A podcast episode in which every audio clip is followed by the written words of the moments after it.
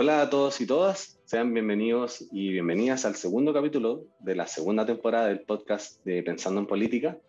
Em, en esta ocasión estamos junto a Sofía Contreras, panelista habitual, y también junto a Gloria de la Fuente, quien es presidenta del Consejo para la Transparencia y quien nos acompaña hoy en día para hablar de transparencia y, del proceso constituyente, además de poder conversar un poco también de, cómo la transparencia influye dentro del acontecer político y, el acontecer de lo, de lo público. Muchas gracias, Gloria, por estar con nosotros y por haber aceptado esta invitación a conversar dentro de nuestro podcast. Muchas gracias, Pablo. Muchas gracias, Sofía, también por, por, tener esta posibilidad de poder venir a conversar y contar un poco lo que hacemos desde el Consejo para la Transparencia y cómo estamos viendo también la situación, en el fondo, que probablemente a todos nos preocupa, ¿no? que es cómo encauzamos adecuadamente las diferencias que hemos tenido manifestado en nuestra sociedad y cómo institucionalmente podemos darle respuesta a esto para que finalmente lo que se vea fortalecido sea nuestra democracia. Totalmente. Em, bueno, nos, enfrentamos eh, en este mes a una elección muy importante, elección de, de, además de candidato a la convención constituyente, entre otras cosas, em, y nos gustaría partir conversando y aclarar un poquito conceptos. Eh, y por lo mismo nos gustaría preguntarte si nos puede dar una pequeña introducción en qué consiste el Consejo para la Transparencia y también eh, cómo fue el proceso en el que fue creado también. Mira, el Consejo para la Transparencia es el órgano garante, digamos, una institución del Estado, no del gobierno, que fue creada en 2018, o sea, el 2008, perdón, eh, a partir de la ley eh, de acceso a la información pública, ¿no? Esa ley de acceso a la información pública que fue, un, de hecho, fue bien señera dentro del espacio latinoamericano, eh, porque fue el producto de una, de una demanda, de hecho, del Estado, de, en un caso llamado Claude Reyes y otros, contra el Estado de Chile un caso llamado Claude Reyes, ¿no? en la Corte Interamericana de Derechos Humanos, que falló en contra del Estado de Chile y le dijo, mire, la verdad es que el reconocimiento constitucional limitado que usted tiene respecto a la información pública no le sirve respecto a, eh, en el fondo, a, no materializa los cumplimientos de los tratados en el fondo que Chile ha suscrito, por lo tanto, es importante avanzar en la legislación. Esto en, en términos fáciles. Y en la práctica, eso significó que se gatillara un proceso en Chile, que entonces nosotros a partir de ese fallo tuviéramos finalmente una ley de acceso a la información pública en nuestro país. ¿Qué hace el Consejo para la Transparencia? El Consejo para la Transparencia es el órgano garante en acceso a la información pública, es decir, lo que hace es fiscalizar el cumplimiento de la ley de acceso a la información, eh, es aplicar sanciones en el fondo y eh, ser como instancia de reclamo cuando efectivamente los órganos públicos no cumplen con el acceso a la información pública eh, y en el fondo aplicamos sanciones también cuando ello corresponde, ¿no? además de la promoción que hacemos del derecho a acceso a la información pública, etc. Esto lo hacemos básicamente, a, ver, pensando como en tres ámbitos importantes que es lo que hace la transparencia y el acceso a la información en la sociedad en general. Eh, el acceso a la información pública permite eh, ser o es un derecho llave, es decir, es la puerta de entrada para el ejercicio de otros derechos. Yo, y pensemos ahora en la pandemia, yo como ciudadano en la práctica necesito información pública para poder ir a hacer exigible algunos derechos que están garantizados, algunas prestaciones del Estado. Entonces, derecho llave. Luego es una política pública que permite combatir la corrupción, ahí donde uno pone luz, en el fondo y se desaparecen los mantos de opacidad, es posible efectivamente poder eh, combatir la corrupción y permite además el control social, hace exigible la rendición de cuentas. Yo cuando puedo hacer exigible el derecho a acceso a la información pública, lo que hago es exigirle a la autoridad que rinda cuentas. Y eso es lo que hace básicamente el Consejo para la Transparencia. Somos 140 personas, me toca presidir este órgano eh, y en el fondo estamos en esta tarea, ¿no? en esta tarea que es básicamente garantizar un derecho fundamental. Ahora que ya tenemos algunos conceptos y la historia del Consejo de la Transparencia, queremos saber cuál va a ser su rol dentro del proceso constituyente y las sugerencias que ustedes eh, dan para que este proceso sea transparente. Sí, mira, nosotros hace, en, diría, en noviembre año pasado yo asumí la presidencia del Consejo a fin de octubre del año pasado. Nosotros decidimos, eh, y esto también fue parte como de la agenda de trabajo que, que, yo quería promover con más fuerza en el periodo que me toca ser presidenta, que acá claro que el proceso contribuyente es súper fundamental y los temas de transparencia en la crisis de confianza que tenemos son claros. Nosotros sabemos, y lo muestra nuestro estudio, que ahí donde hay transparencia, donde las personas conocen que tienen un derecho, un derecho de acceder a la información pública, las personas tienden a desconfiar menos en las instituciones públicas. Entonces, lo que decimos siempre, la transparencia en el fondo ayuda a la confianza. ¿Qué creemos? Que aquí es particularmente delicada la confianza eh, para la legitimidad, para el proceso, para el fondo, para lo que esperamos en, en ese mismo proceso constituyente. Entonces, iniciamos, hicimos una primera propuesta de reglamento para la Convención Constitucional, o más bien una propuesta en el marco de la Convención Constitucional que tenía dos, dos patas. La primera pata ah, vinculada a las normas relativas al lobby, relativa a declaración de intereses y patrimonio, y relativa a la enajenación de activos. Entonces, ahí hay una cosa que ya está legislada. Cuando se decidió hacer la Convención Constitucional, ya se decidió, pero nosotros ahí hicimos algunas propuestas de cambio, de, de reforma, básicamente. Una segunda parte tiene que ver con esto que se ha discutido harto los últimos días, que es el reglamento. ¿Y por qué es fundamental? Porque hay una expectativa de la ciudadanía respecto a lo que va a pasar. No solamente el plebiscito salía, ¿no? sino que sobre lo que se va a discutir ahí y de, y de qué manera se va a discutir. Eh, porque hay una expectativa sobre participación ciudadana, porque hay una expectativa respecto a los contenidos. Entonces, es clave para la confianza de la ciudadanía en el proceso y por lo tanto para su éxito que exista transparencia. Entonces, nosotros lo que hicimos fue, pues, en el fondo, hacer una propuesta en términos de los temas que debieran ser abordados, es decir, que hubiese, por ejemplo, mecanismos de transparencia activa, que hubiese efectivamente mecanismos de derecho a acceso, que se generaran mecanismos de esas características, gestión documental, actas de todas las cosas, comisiones y plenarios que existieran, televisación y ojalá de la mayoría de las cosas o algún mecanismo en el fondo para que exista más información disponible permanente para las personas. Nosotros creemos que la transparencia va a dar confianza y en eso nos, nos parece súper clave. Entonces, hemos lanzado este documento, lo lanzamos la, en, en, el fondo a fines del año pasado, lo discutimos con cerca de 30 eh, entre constitucionalistas, gente de sociedad civil, académicos, gente dedicada a temas de transparencia, pusimos a disposición este documento y sobre esa base sacamos un segundo documento que es el que sacamos aproximadamente hace dos o tres semanas atrás, que es la segunda propuesta de este consejo, pero ya como con la mirada. Para contribuir al debate público, nosotros somos un órgano público que en el rigor no es incidente respecto al, al, a la Convención Constitucional. La Convención Constitucional es autónoma, en ninguna institución pública ni nadie puede pretender dictarle pautas, ni mucho menos. Pero lo que sí quisimos hacer es poner un debate, un, un tema, un documento y un, una temática que nos parece central pensando en la confianza en el futuro. Y ese fue como el espíritu en el fondo de lo que hicimos. Y en la práctica eso es lo que estaba en discusión. Hoy día estuve en, un, en, una, en, una, reunión con el COSOC, que es el Consejo de la Sociedad Civil del Consejo para la Transparencia, que organizó un debate con distintos actores a propósito de esto mismo. Lo importante es que se produzca el debate, para que la transparencia sea un principio que los convencionales constituyentes asuman como una cuestión natural respecto a la confianza en el proceso que viene. Yo creo que es súper relevante eso que mencionas, Gloria, porque más que nada la gente que va a escribir la constitución está ahí porque el ciudadano confía en que lo va a hacer bien, que o confía en las capacidades que tiene esa persona para estar ahí. Si no hubiese sido un proceso cerrado, si no hubiese ganado, por ejemplo, la, la convención mixta. Entonces eso es fundamental que la gente sienta la, la confianza en quienes nos están representando, en quienes van a construir nuestra carta fundamental.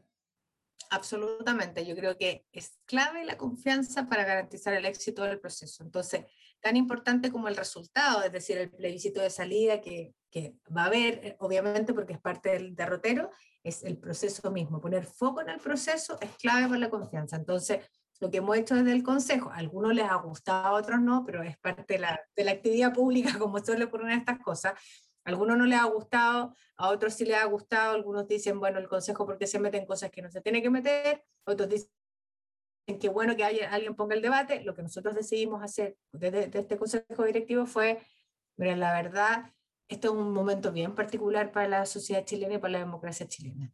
Nuestra obligación, casi como imperativo moral, es contribuyamos desde nuestro saber al debate que se está produciendo y eso básicamente ha sido el espíritu y ojalá muchas organizaciones de la sociedad civil, muchos gremios, en muchas asociaciones tomen este tema y lo levanten porque claramente eso ayuda a ir construyendo ciertos sentidos comunes, que creo que es importante para lo que viene.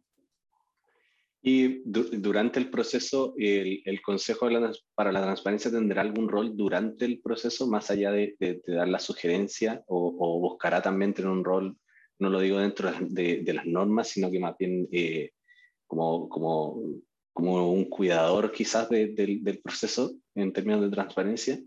Nosotros lo que vamos a hacer es lanzar en los próximos días una web para ayudar a sintetizar parte importante de la información que va a ir probablemente emanando de la convención. Experiencia comparada temas de transparencia, por ejemplo, o cómo se, cómo se incluye el principio de transparencia en otras constituciones. Nosotros tenemos, si es que los convencionales, eso va a depender mucho de, de lo que decida la convención, pero si deciden eh, finalmente tener información pública en las plataformas de lobby o de, o de, declaración de intereses y patrimonio que existen actualmente, va a ser más fácil cruzar la información, sino que tenemos que hacer el ejercicio de pedir información al fondo para ayudar a tener cruces de información, de datos, cosa que estos procesos sean lo más transparente posible, pero es un rol que más al menos nosotros nos hemos fijado desde el punto de vista de contribuir al debate público, más que en el fondo una incidencia en la convención misma. Si la convención quiere escuchar un órgano como el Consejo para la Transparencia, nosotros, por cierto, iremos y plantearemos nuestros puntos de vista, pero no existe una obligación desde la convención a, incorporar ni escuchar a, ningún órgano público en particular. ¿no? Entonces, entonces, nosotros disponible a poner nuestra, nuestro conocimiento a disposición, pero bueno, de repente la convención es soberana en eso. Eh, hay, hay, un término que se ha, se ha repetido ahora último de, dentro del acontecer político, que es el de la cocina. Quizá eh, tiene algo que ver esto con, con, el, con, el, rol que intenta cumplir la, la, el Consejo para la Transparencia, también de, de poder desmitificar un poquito o, o, más allá de desmitificarlo, poder separarlo de lo que realmente la gente quiere escuchar o quiere oír, en vez de tener como esa especie de cocina dentro del, del, del de la Convención Constituyente. ¿Cómo, cómo piensan también lograr que, que, haya esa desconfianza o cómo podemos lograr que, que deje de existir esa desconfianza o esos términos también en un proceso tan importante. Sí, mira, yo creo que lo, lo fundamental es establecer mecanismos, por eso yo creo que el reglamento es súper importante, lo decía recién, ¿no? a propósito de lo que hemos discutido, pero también es súper importante lo que existe en materia de lobby, por ejemplo, y de declaración de intereses y patrimonio, que a lo mejor nadie lo ve mucho, pero es re importante por dos cosas. Uno, porque Efectivamente, lo que hace el lobby, una normativa en materia de lobby, es garantizar que la influencia en la toma de decisiones ocurra en espacios institucionalizados y transparentes. Es decir, la norma actual del lobby, no la que rige ahora los convencionales, pero se parece mucho, hace que las reuniones que uno tiene, un tomador de decisiones cualquiera, el sujeto pasivo del lobby, en este caso van a ser los convencionales, y si hay alguien que quiere incidir en la toma de decisiones de esa autoridad o de esa persona, tiene que solicitar una audiencia y esa audiencia tiene que quedar registrada. Entonces, es institucionalizar un mecanismo, el, mecanismo en el fondo de legítima incidencia en el debate público, pero que tiene que estar acotado a un espacio institucional. Eso es para evitar justamente la idea de la cocina, ¿no? Pero además uno evita la cocina cuando uno pone todos los intereses y el patrimonio de, la, de una autoridad o de un convencional constituyente en este caso para poder hacer control social bien raro sería que alguien entre con una declaración de, patrimonios, de patrimonio A y termina la convención, a la mitad de la convención resulta que se enriqueció de manera inexplicable, por ejemplo. O bien raro sería que alguien que en el fondo tiene un interés determinado, supongamos, alguien que venga de una empresa o de un sector específico, y resulta que, oh, esa persona de repente llegó con una cantidad de minutos que nadie entendía dónde estaba o a qué interés se representaba. Cuando uno transparenta eso, y por eso el rol de la sociedad civil va a ser clave acá, uno pone a disposición información a la ciudadanía para hacer el control social, que es clave para poder garantizar el éxito, pero además también para ser exigible la rendición de cuentas. Los convencionales van a ser personas que van a estar instaladas en una función muy fundamental que va a definir las próximas décadas de nuestro país y los ciudadanos merecemos saber a qué intereses obedecen, eh, merecemos saber dónde está el espacio de toma de decisiones y merecemos saber también que efectivamente hay un interés público o el interés público, el interés común, se privilegia absolutamente por solo un interés personal, no particular, que es en el fondo evitar conflictos de interés o regular los conflictos de interés. Todas estas normas hacen esto y lo mismo en materia de transparencia. Si nosotros podemos poner luz ahí donde va a ocurrir ese debate, entonces tenemos la posibilidad efectivamente de confiar más y saber de qué manera se hicieron las decisiones. Ha habido toda una polémica respecto a espacios reservados o no de la discusión. Yo creo que van a ser, los convencionales constituyentes al final los que tendrán que decidir si por motivos de seguridad nacional u otro tipo de cosas y con un alto quórum necesitan de ese tipo de espacio, ¿no? órgano soberano para decidir. Pero en cualquier caso, si algo así ocurriera, yo creo que a ojos de la ciudadanía tiene que estar muy justificado y muy reglado. Y ya pasando a un tema también que se ha estado hablando últimamente, eh, respecto a la libertad de prensa, ya que esta semana celebró el, el Día de la Libertad de Prensa, eh, ¿qué piensas tú sobre las fake news que puede generar este proceso constituyente y cómo va a ser el rol del Consejo para la Transparencia o de las instituciones plenamente para poder combatir esto, estas fake news que puede generar todo este proceso? Bueno, nosotros hemos estado haciendo un trabajo, de hecho, las dos líneas de trabajo que fijamos para este periodo era uno, el proceso constitucional, en lo que les ido contando, y después probablemente ver si los temas de transparencia tienen que ser promovidos dentro de la propia convención, vamos a ver qué espacio tenemos. Y la segunda línea de trabajo justamente tiene que ver con lo que hemos llamado una mesa de contra la desinformación. Porque, pero no solamente a partir de lo que ha pasado con el proceso constituyente, que es como lo más obvio, o con, los procesos electorales que tenemos este año, que son un montón, sino que principalmente considerando una cosa que nos parece súper importante, que es que dentro de la propia discusión de la pandemia había un montón de fake news que hacen, y que noticias falsas o contaminación informativa, que hace a veces que las personas, por ejemplo, no confíen en la política pública, o que busquen fuentes alternativas porque no le creen a la autoridad. Bueno, ahí hay una cuestión súper importante que hacer. ¿Qué es lo que hemos hecho hasta acá? Tenemos una mesa bien transversal eh, construidas contra la desinformación, una mesa donde hay académicos, sociedad civil y todo. Lo primero, primero que hicimos fue hacer un diagnóstico de la contaminación informativa. ¿Qué es lo que, qué es lo que tenemos? ¿Qué vamos a entender por este fenómeno? ¿no? Tenemos un consenso ya como de interpretar este fenómeno, ver lo que pasaba en la experiencia comparada, y sobre esa base decimos, sobre esa, la base de aquello decimos básicamente dos cosas. Uno, efectivamente es súper importante, porque lo hemos visto en democracias del mundo, tener y educar y hacer, y, en el fondo educar, transferir competencia y promover dentro de la ciudadanía eh, la conciencia respecto a lo que significa hacer doble clic a veces en, en las informaciones o tener conciencia respecto a las fuentes que se consulta para determinada información. Luego, tratar de privilegiar evidentemente fuentes más formales y oficiales, pero eso es un desafío no solamente para las personas que consultan información, sino que de disponibilizar información adecuada desde las instituciones formales y oficiales que tienen que disponibilizar información. Si las instituciones públicas, por ejemplo, combatir, de combatir una pandemia, no ponen a disposición de la ciudadanía información que es clave y que es crítica para poder seguir un proceso de vacunación, saber dónde tienen que ir a pedir determinada información, subsidio, etcétera, Evidentemente, eso abre un canal y un espacio para que exista contaminación informativa o noticias falsas. Y ahí es donde creemos que también desde la autoridad tiene que haber un trabajo. Y luego yo creo que el fortalecimiento de la sociedad civil es clave. Si uno no tiene, por ejemplo, el mundo del periodismo, los fact-checkers en general, sociedad civil, atenta a este tipo de situaciones, la verdad es que prolifera muy rápido la ciudadanía también. Entonces, lo que hemos hecho es ir montando distintas campañas, distintas reflexiones, mucha actividad como sociedad civil para poder levantar estos temas. Eh, y, ahí en eso estamos, digamos, pensando además en que eh, otros órganos de transparencia con los que hemos hablado, por ejemplo, los mexicanos, están también muy preocupados del tema de la desinformación a propósito de la necesidad de acceder a la información pública, pero información que sea verídica ¿no? y que sea de fuentes confiables. Realmente, eh, también eh, hablabas de, de las instituciones en general también y su responsabilidad en información. Em, hay un concepto que me llamó mucho la atención en una columna que publicaron hace, hace poco con, con el Contralor General de la, de la República y eh, donde hablaban de la corrupción y transparencia y que, y que, por lo general uno lo ve como conceptos que se, que se contraponen, por decirlo así, pero también generan esta, que, para, para citarlo, por decirlo así, como una paradoja aparente entre que mientras más transparencia hay y si hay actos de corrupción, pienso que existe más corrupción y, y puede, puede generar esa sensación o, ese, o esa especie de como el huevo o la gallina, por decirlo así, eh, entre mayor transparencia y corrupción. ¿Cómo, cómo el Consejo para la Transparencia eh, pretende combatir también esto mismo que se genera de que, claro, podemos ser más transparentes, pero al mismo tiempo podemos ver más corrupción y aumentar asimismo la percepción de corrupción, que también puede generar lo, lo contrario, generar más corrupción también. o sea, de hecho, de hecho les, les, cuento un dato. Nosotros en la última, nosotros llevamos dos encuestas nacionales de transparencia. Todos los años hacemos una encuesta a funcionarios y a ciudadanos.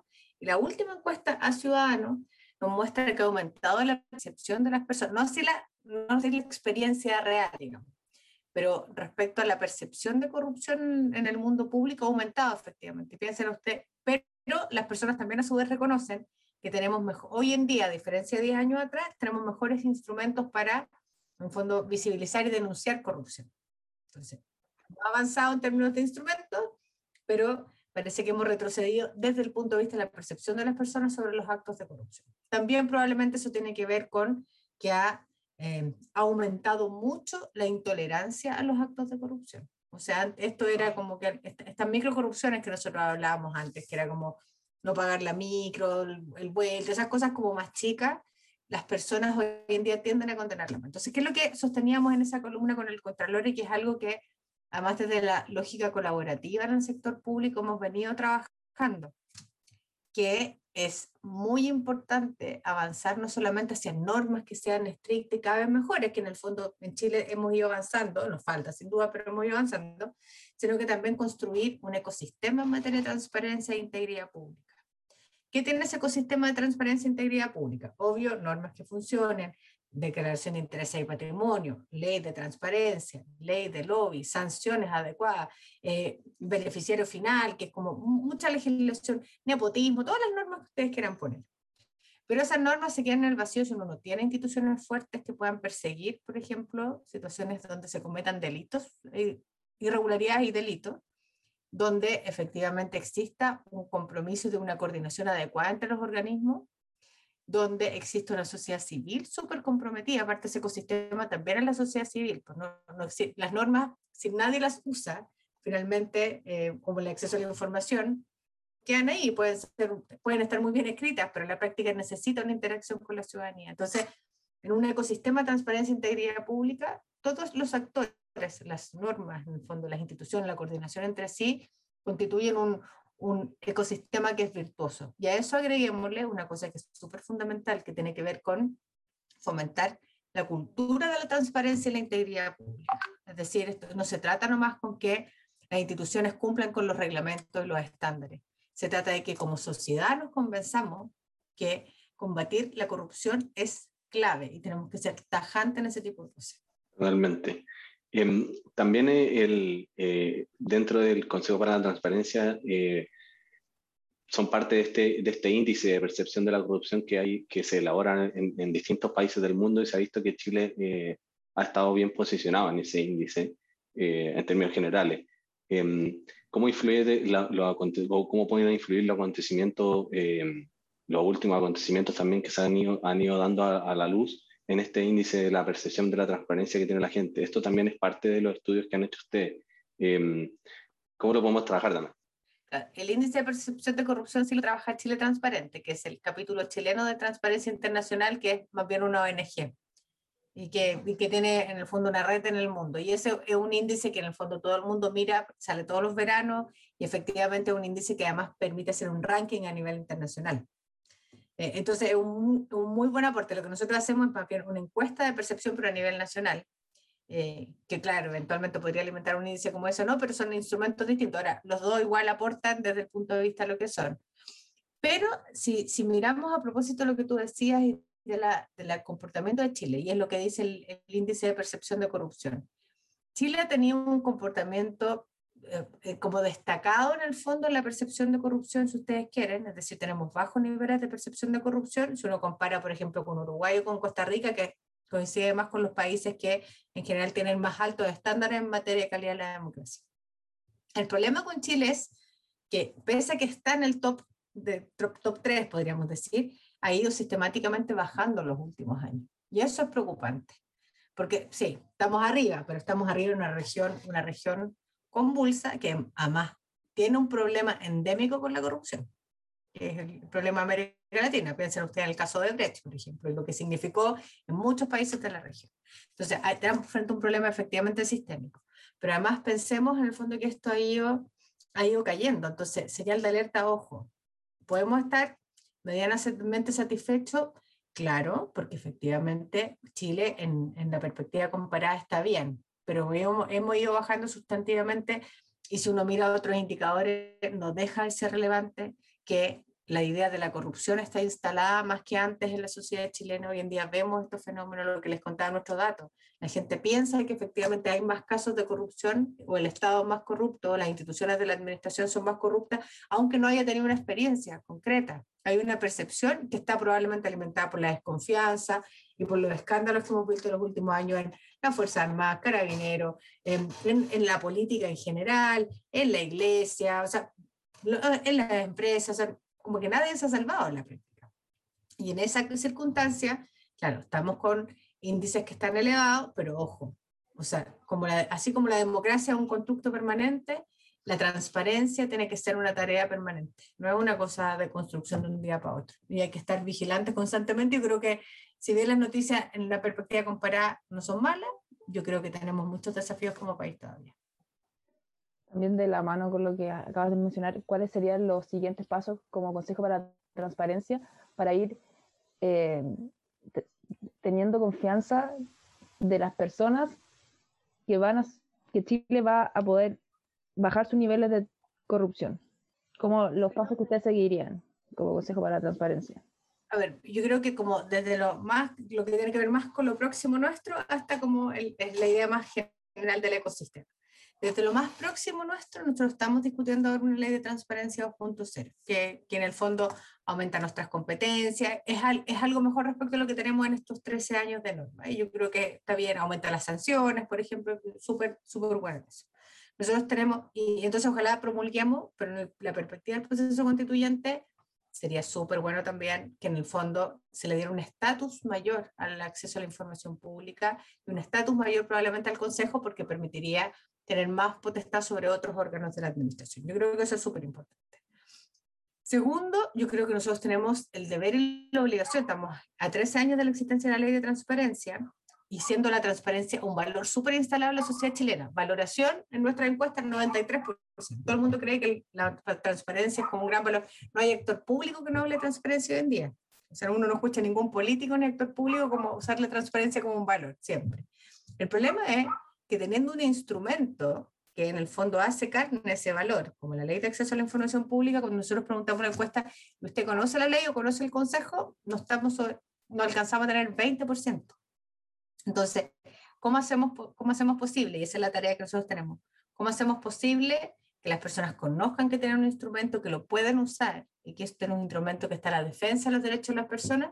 Si lo conocen, bueno, estamos ahí en una tarea de promoción, de difusión, todo esto que ustedes mismos hacen y que nos permite en el fondo contar lo que hacemos es parte del ejercicio también que nosotros encontramos que es clave para poder llegar a otros públicos, a llegar a otras personas. El mecanismo y el proceso para acceder a la transparencia entre las instituciones públicas, porque, no sé, pues yo he mandado en mi trabajo igual hartas solicitudes y a veces un poco engorroso. Quizás para, para mí que conozco el tema es engorroso y lo ideal sería hacerlo más fácil para los ciudadanos. Fíjate que Fíjate que eso, eso lo hemos discutido harto, por ejemplo una de las cosas que hemos discutido a propósito de la ley de transparencia 2.0 son dos cuestiones. Uno, claramente, y la pandemia nos ha dejado súper en evidencia eso, a veces los tiempos de la norma de acceso a la información, que son 20 días hábiles para el servicio, si alguien no considera que no le ha entregado la información o que quiera reclamar, puede ir al Consejo para la Transparencia, pero nosotros entre revisar actos, expedientes demás, incluso habiendo acelerado los procesos, estamos en promedio 60 a 90 días de, de respuesta. Entonces, para alguien que quiere ejercer, por ejemplo, un derecho llave, que lo que necesita es, quiero esta información para ejercer un, para poder acceder a un subsidio, por ejemplo, ese ciudadano probablemente no tiene 90 días. Tres meses puede ser mucho tiempo. Y ahí hay claramente plazos que no conversan respecto a la ley de transparencia como está establecida, y aunque nosotros apretemos, como apretemos, apretemos, apretemos los espacios, realmente hay un, un, dilema. Entonces, ¿qué es lo que hemos dicho con la ley de transparencia 2.0? Primero, el principio que debiera primar es la transparencia activa, es decir, que todo esté ojalá publicado y que por lo tanto se disminuyan al máximo las solicitudes de acceso porque todo debiera, ya tenemos sitio web, tenemos desarrollo tecnológico para que eso sea posible. Pero además debiera estar en formato de datos abiertos, ¿ah? con los principios del gobierno abierto, es decir, que la gente pueda tomar la información, reutilizarla, que ojalá sea legible, que además establezcamos mecanismos de transparencia sectorial lo que se publica en economía y que le interesa a las personas no es lo mismo que se publica en salud ni en vivienda. ¿no? Son ámbitos distintos, por lo tanto la publicación, los énfasis son distintos. Y luego que sea el lenguaje claro, porque también probablemente siendo usted usuario del acceso a la información, cuando se mete al portal, el portal de transparencia activa, y hay miles de cosas que probablemente para un ciudadano, en el fondo de pie, son ilegibles. Entonces, claro, hay información disponible, pero eso uno no puede, si esa información, como dice Daniel Inegariti, un, un filósofo español, si esa información no, es, no permite que sea el mundo más legible para las personas, entonces no estamos cumpliendo la labor. Y yo creo que el desafío de la próxima década es justamente eso. y en, esa, en esa misma línea me, me, me, surge un poco la, la, duda de, este, de un desafío también que genera el, el, hecho de los datos abiertos, que también tiene que ver con la privacidad, que si bien eh, uno quiere más transparencia también, pero puede, existe esa, esa disyuntiva entre transparencia y, y, el, y, el, desafío de privacidad también que puedan tener las personas con los datos, aunque sean de las instituciones. Sí, pues de hecho nosotros tenemos una norma de un capítulo, o sea, un artículo de la ley de transparencia, que es el artículo 33, letra M, que establece para el Consejo para la Transparencia una potestad súper genérica que dice velar por la el debido recuerdo de la protección de, básicamente de la ley de la vida privada, la ley de protección de la vida privada, que es la ley del año 99, que es básicamente nuestra norma vigente en materia de protección de datos.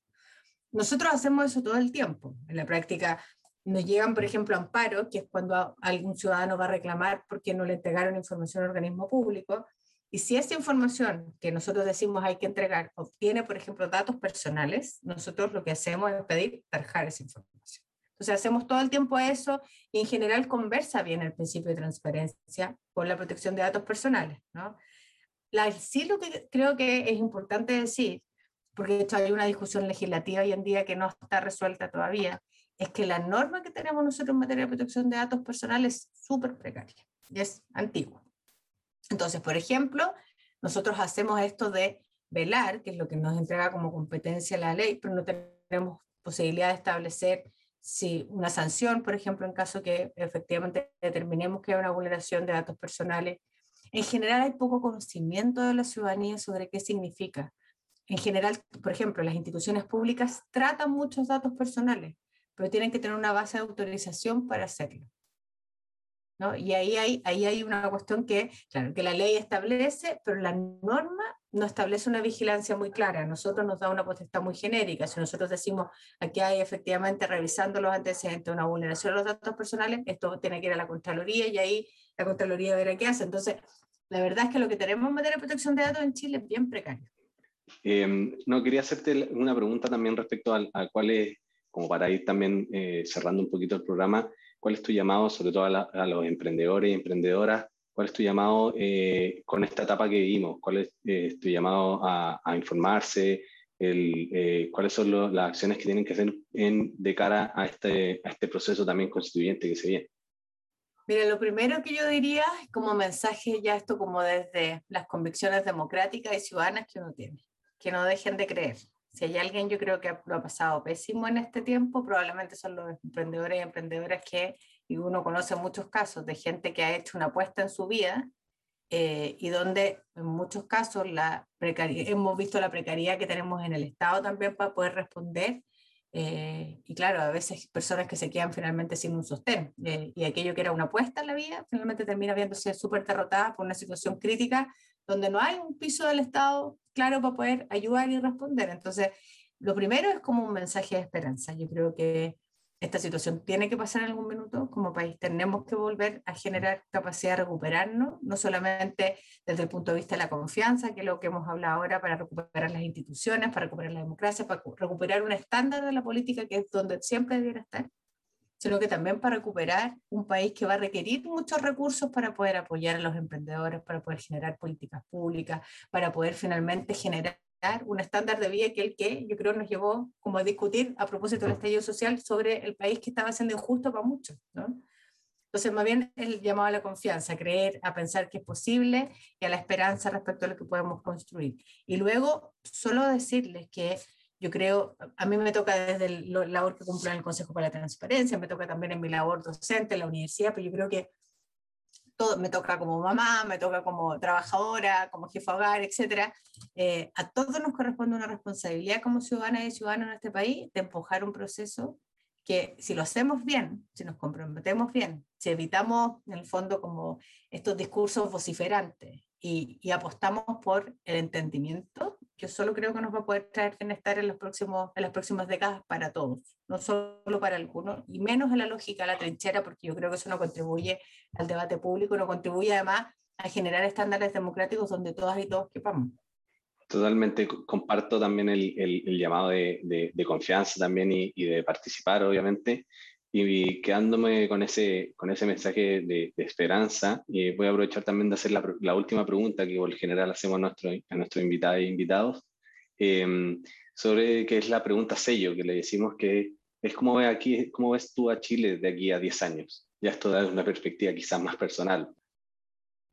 Eh, yo veo a Chile, Chile, somos capaces de... Lo que pasa es que es difícil hacer un ejercicio proyectivo cuando uno ve señales a ratos equivoca. El proceso constituyente yo creo que hubo una esperanza, pero cuando uno ve que alrededor hay un montón de discusiones que empequeñecen el debate político, uno dice, chuta, no vaya a ser que nos vayamos a farrear esto. Desde la perspectiva positiva, desde, desde una mirada optimista sobre lo que hemos logrado hasta acá, y creo que como país siempre lo hemos logrado, es que efectivamente vamos a lograr tener un país donde la desigualdad, en, no solamente de ingresos, sino que la desigualdad en materia de trato, en materia de discriminación, en materia de género, en materia de el trato a los pueblos originarios, etcétera, que son múltiples desigualdades que nosotros enfrentamos como sociedad, van a quedar relegadas en el pasado, van a ser un mal recuerdo, vamos a lograr construir un tipo de sociedad mucho más parecida a aquella sociedad que le ofrece, independiente de dónde nazca una persona, como se llame, su color de piel, etcétera, le ofrece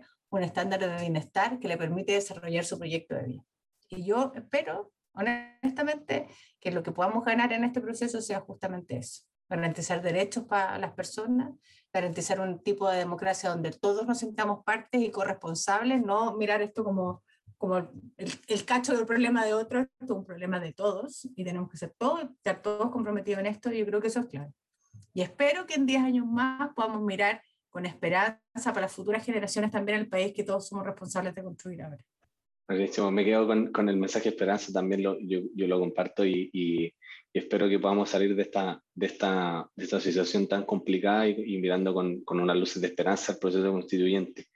Vamos a ir cerrando el programa. Eh, Gloria, te damos las gracias por haber eh, estado con nosotros, por habernos explicado también, por haber notado las sugerencias respecto al proceso constituyente y dejamos el, el llamado a, a, los emprendedores y emprendedoras que nos escuchan a que también visiten el sitio de, de, de transparencia del Consejo para la Transparencia y que también puedan participar del proceso por medio de, de, los distintos mecanismos que están disponibles. Nuevamente, muchas gracias y, y ojalá podamos vernos en, alguna otra ocasión en otro programa de, de, Pensando en Política. Perfecto, muchas gracias para ustedes, pues, y súper buena iniciativa, súper buena, súper buena la posibilidad de conversar.